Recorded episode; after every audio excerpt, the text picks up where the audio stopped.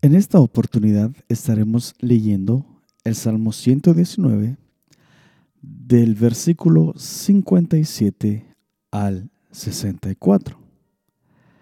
Así que una vez más, si usted quiere acompañarme con la lectura, bien pueda buscar su Biblia y o si tiene algún aparato electrónico, también puede abrir su Biblia o lo puede buscar Salmo 119 del 57 al 64. Dice así, mi porción es Jehová. He dicho que guardaré tus palabras. Tu presencia supliqué de todo corazón. Ten misericordia de mí según tu palabra. Consideré mis caminos y volví mis pies a tus testimonios. Me apresuré y no me retardé en guardar tus mandamientos. Compañías de impíos me han rodeado, mas no me he olvidado de tu ley. A medianoche me levanto para alabarte por tus justos juicios. Compañero soy yo de todos los que te temen y guardan tus mandamientos. De tu misericordia, oh Jehová, está llena la tierra. Enséñame tus estatutos. Bienvenidos una vez más a este subpodcast Como agua en el desierto. Muchas gracias por acompañarme en esta aventura que un poquito más de dos meses comencé. Y pues por la misericordia y la gracia de Dios también, eh, hasta ahorita me han escuchado alrededor de 750 veces eh, no sé si es bueno, no sé si, es eh, excelente, pero son 750 eh, veces en un poquito más de dos meses. Y según Anchor, este podcast, dice que más o menos 10 países también han escuchado este podcast. Así que gracias por su presencia, gracias por sus oídos y sé que tanto usted como yo, si usted oye este podcast, es porque está en busca de la verdad. Es porque está en búsqueda de el camino correcto, el camino a seguir. Tantos caminos se nos ofrecen, tantas supuestas verdades nos quieren hacer creer, mas usted y yo sabemos que la, la única verdad y nuestra verdad se encuentra en Cristo. Y su Santo Espíritu obrando esa verdad en nuestros corazones. Así que una vez más, muchas gracias por su presencia y continuaremos entonces con la lectura de este libro escrito por el pastor John MacArthur, que lleva como título Fuego extraño, el peligro de ofender al Espíritu Santo con adoración falsa. Terminamos ayer el capítulo 6 y en esta oportunidad Continuamos con el capítulo 7. Ah, usted se habrá dado cuenta, si me viene siguiendo hasta este día, que son temas bastante eh, delicados, son temas bastante eh, también de, eh, presentes que se desarrollan en muchas iglesias, en muchas iglesias carismáticas. Em, muchos de nosotros venimos de ese pasado. Em, yo creo que siempre uno aprende y yo creo que de eso se trata la vida, también de aprender, de crecer y sobre todo que más si es eh, a través y conforme a la verdad, a la palabra de Dios.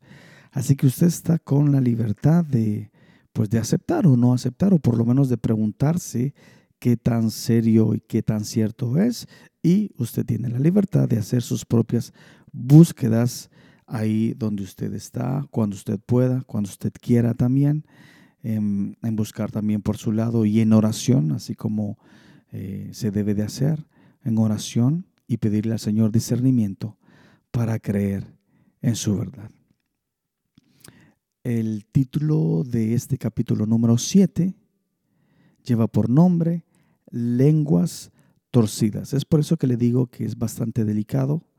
Eh, mi propósito, yo creo que también el del escritor, no es el de ofenderlo a usted, sino al contrario, el aclarar muchos puntos que han sido distorsionados. Eh, muchos hermanos con muy buenas intenciones han entendido eh, la palabra de Dios a su manera y la han enseñado también así, no sabiendo que estaban en un error. Y ah, pues para eso están estos libros, para llevarnos a la verdad. Y como le digo, usted póngalo en oración al Señor para que sea el Espíritu Santo el obrando en nuestros corazones, como Él quiere y como está escrito sobre todo en su palabra. Así que pasamos a la lectura. Entonces, este capítulo lo he dividido en cuatro partes y empezamos con la primera en esta oportunidad. Como les digo, lleva como título Lenguas torcidas.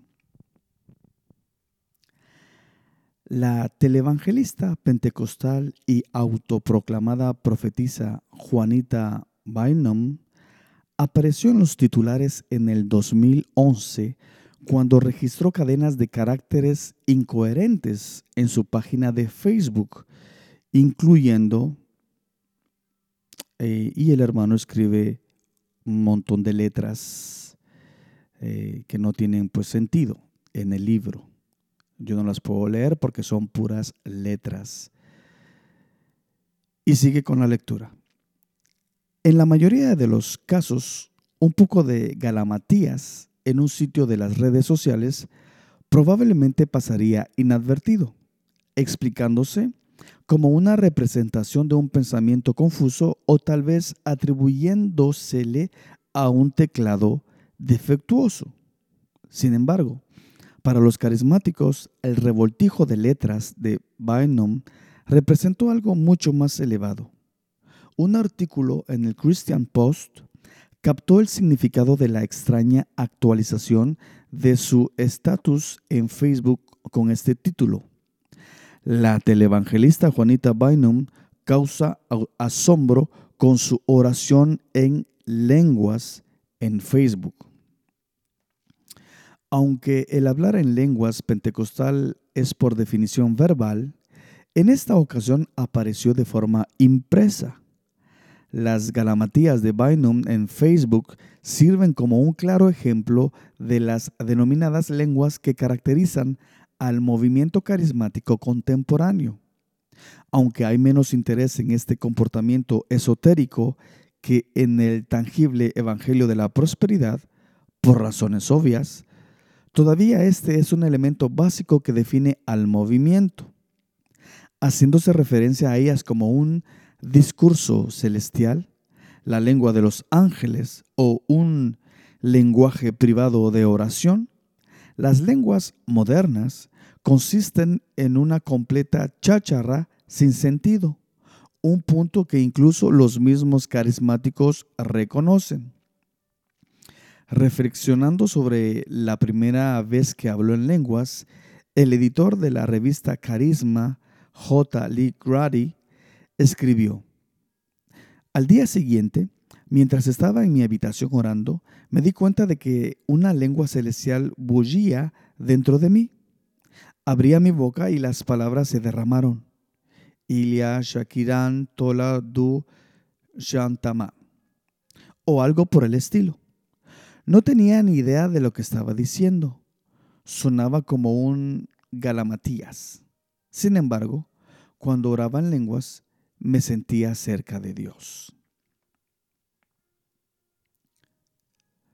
Eh, Dennis Bennett, cuya experiencia carismática personal ha ayudado a despertar al movimiento de renovación carismática de la década de 1960, lo explica así. Usted nunca sabe cómo una lengua va a sonar. Tenía un conocido que decía algo como rub a dub dub cuando hablaba en lenguas, pero experimentó una gran bendición al hacerlo. George Meyer, después de defender el fenómeno moderno solo porque hay millones de personas en la Tierra hoy haciéndolo, concluye. Dudo que muchas personas estén inventando lenguajes y pasando su tiempo diciendo tonterías solo por el simple hecho de pensar que están hablando en lenguas. Irónicamente, la tonta defensa de Meyer reconoce de manera involuntaria a la glosolalia moderna, el hablar en lenguas, como lo que realmente es un lenguaje inventado y tonterías. Los lingüistas que han estudiado la glosolalia moderna están de acuerdo con esa descripción. Después de años de investigación de primera mano, visitando grupos carismáticos en varios países, el profesor de lingüística William Samarin de la Universidad de Toronto escribió esto. No hay ningún misterio acerca de la glosolalia. Las muestras grabadas son fáciles de obtener y analizar. Ellas siempre resultan ser lo mismo, cadenas de sílabas compuestas por sonidos tomados de entre todos los que el hablante sabe, puestas juntas más o menos al azar, pero las cuales sin embargo emergen como unidades de palabras y frases debido al ritmo y la melodía similares a los que a los de un lenguaje. En realidad, la glosolalia es de cierta manera como un lenguaje, pero esto es solo porque el hablante inconscientemente quiere que sea así. No obstante, a pesar de las similitudes superficiales, la glosolalia no es fundamentalmente un lenguaje. Todas las muestras de glosolalia que se han estudiado nunca han producido ningún rasgo que incluso sugiera o refleje algún tipo de sistema comunicativo. La glosolalia no es un fenómeno sobrenatural. De hecho, cualquiera puede producir glosolalia si es desinhibido y descubre cuál es el truco.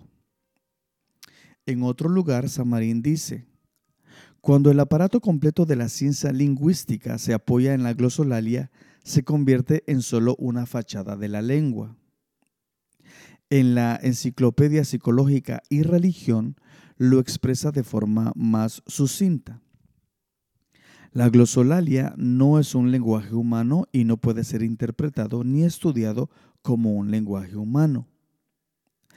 El Manual de Ciencia y Religión de Cambridge está de acuerdo señalando que de manera incuestionable la glosolalia no es un idioma. En respuesta a la realidad evidente, los autores carismáticos han abandonado cualquier intento por correlacionar el don moderno de lenguas con algún idioma conocido. Más bien, se les dice a los lectores que más de 600 millones de cristianos han recibido el don del Espíritu Santo con su propio idioma del Espíritu. El don de lenguas es único para cada persona y a menudo comienza con nada más que una sílaba repetida sin pensar, como un pastor instruye. Cuando usted pide al Espíritu Santo, es posible que tenga una sílaba burbujeando o dando vueltas en su cabeza. Si usted la pronuncia con fe, será como si se abriera una presa y el lenguaje fluirá.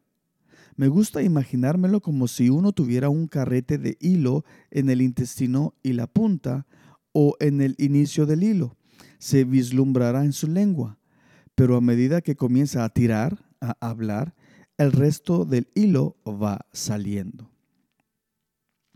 Otro autor carismático añade lo siguiente. Usted no entiende lo que está diciendo, pero se trata de una oración con el espíritu y no con la mente. Nada menos que el diccionario de los escépticos señala una ironía obvia y preocupante. Cuando la hablan los esquizofrénicos, la glosolalia es reconocida como un galimatías. En las comunidades cristianas carismáticas, la glosolalia es sagrada y denominada hablar en lenguas o tener el don de lenguas. Debido a que se supone que es una expresión extática de la fe, el don de las lenguas modernas no está vinculado a ninguna de las normas que rigen el lenguaje legítimo. Sin embargo, los carismáticos le han dado a esto un giro positivo. Según las palabras de un escritor, el hablar en lenguas, un signo de posesión del Espíritu Santo, el lenguaje elimina todas las restricciones gramaticales y semánticas con el fin de hacer lo que es imposible que cualquier idioma haga, comunicar lo inefable. Sin embargo, este giro positivo representa un cambio importante en el movimiento desde la primera generación de los pentecostales en los albores del siglo XX. Como ya hemos visto en el capítulo 2, Charles eh, Fox Parham Agnes Osman y los primeros pentecostales pensaron que habían recibido la habilidad sobrenatural de hablar en lenguas extranjeras genuinas. Tal como Kenneth L. Nolan explica. Los primeros pentecostales creían que la glosolalia le había sido dada a la iglesia con el propósito de la evangelización mundial. Muchos de ellos se fueron a los campos misioneros extranjeros esperando por completo que el Espíritu Santo les diera, les diera sobrenaturalmente el idioma de los pueblos nativos. Esta expectativa inicial y la experiencia resultante fue una amarga decepción para los aspirantes a misioneros que no quisieron invertir años en el estudio de la lengua. Cuando se hizo evidente que sus lenguas no se correspondían con ningún idioma conocido, los pentecostales se vieron obligados a hacer una elección. Ellos podrían seguir insistiendo neciamente en que las lenguas eran idiomas reales, a pesar de la abrumadora evidencia de lo contrario, o reconstruir su definición de lenguas para adaptarse a sus exigencias fallidas. Hoy, la genuina explicación para el balbuceo carismático sigue siendo que es algo no lingüístico, una jerga irracional. ¿Coincide la versión moderna de las lenguas con el don bíblico? Los carismáticos afirman que su experiencia de las lenguas los hace sentirse más cerca de Dios. Un testimonio típico de un feligrés carismático proclama, Para mí, es casi como si fuera capaz de aprovechar el sentir de Dios y lo que Él quiere. Realmente no sé lo que estoy diciendo, pero sé que es lo que Dios quiere que diga y hable. Es más bien una iluminación, lo puede sentir a su alrededor y puede escucharlo hablar a través de las palabras que usted dice. Otro feligrés explicó su participación así. Sé que algunas personas experimentan una sensación cálida e imprecisa en su interior. A mí, en realidad me pone la piel de gallina. Tales sentimientos, aun incluyendo estados como de trance de la conciencia alterada, son vistos como una prueba de que algo significativo, probablemente positivo, está sucediendo en el reino espiritual. Sin embargo, para cualquier persona que lea y entienda las escrituras, debería ser obvio que el argumento subyacente, si se siente bien, entonces debe hacerse, es inútil como defensa y peligroso como práctica. En realidad, las expresiones modernas de la glosolalia son engañosas y peligrosas, ofreciendo solo una pretensión de espiritualidad genuina. Los carismáticos pueden afirmar que es Dios el que habla a través de ellos, pero no hay absolutamente ninguna evidencia para confirmar la idea de que la glosolalia moderna proviene del Espíritu Santo o ayuda a su obra de producir la santidad.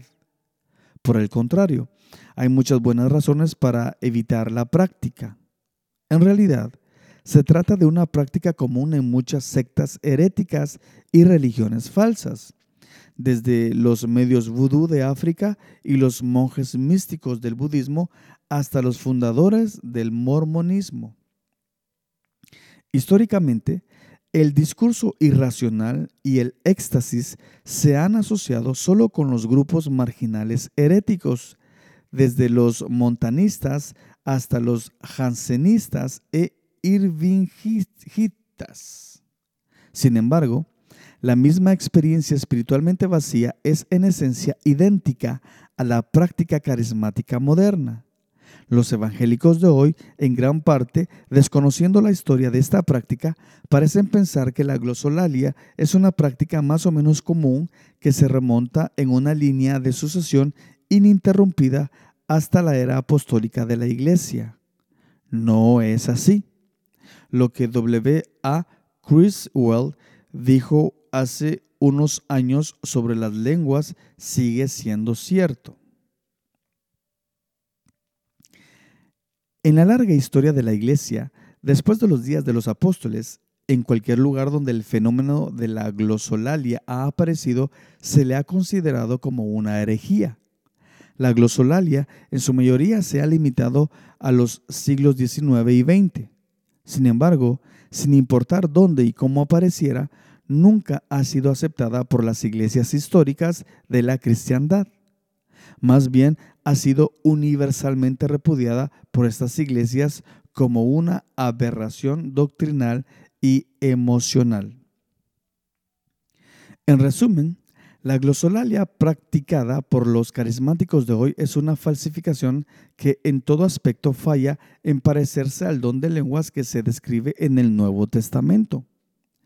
Los habladores de lenguas de hoy reclaman haber recibido el don bíblico, pero al final tienen que reconocer que los galamatías que están hablando no tienen ninguna de las características del lenguaje real. Aunque las lenguas modernas son una conducta aprendida que consiste en un tartamudeando ininteligible y sílabas sin sentido, el don del Nuevo Testamento implica la habilidad sobrenatural de hablar precisamente un idioma extranjero que el orador nunca había aprendido.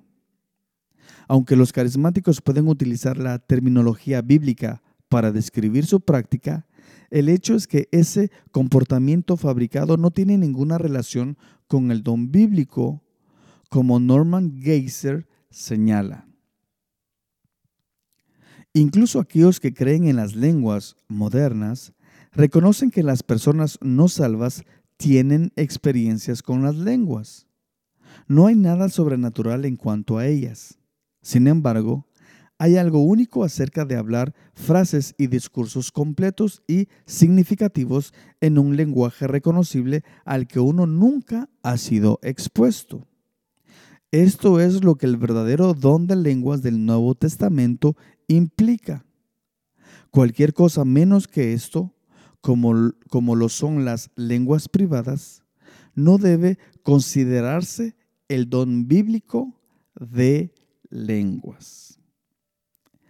Hasta aquí entonces vamos a dejar esta primera parte de este capítulo 7, eh, agradeciéndoles nuevamente por su presencia en este su podcast.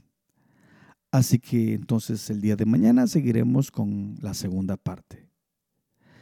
Reciban todos bendiciones del cielo de parte del Señor desde el salón de mi casa en la ciudad de Montreal, Quebec, en Canadá, hasta donde usted se encuentra. Hasta la próxima.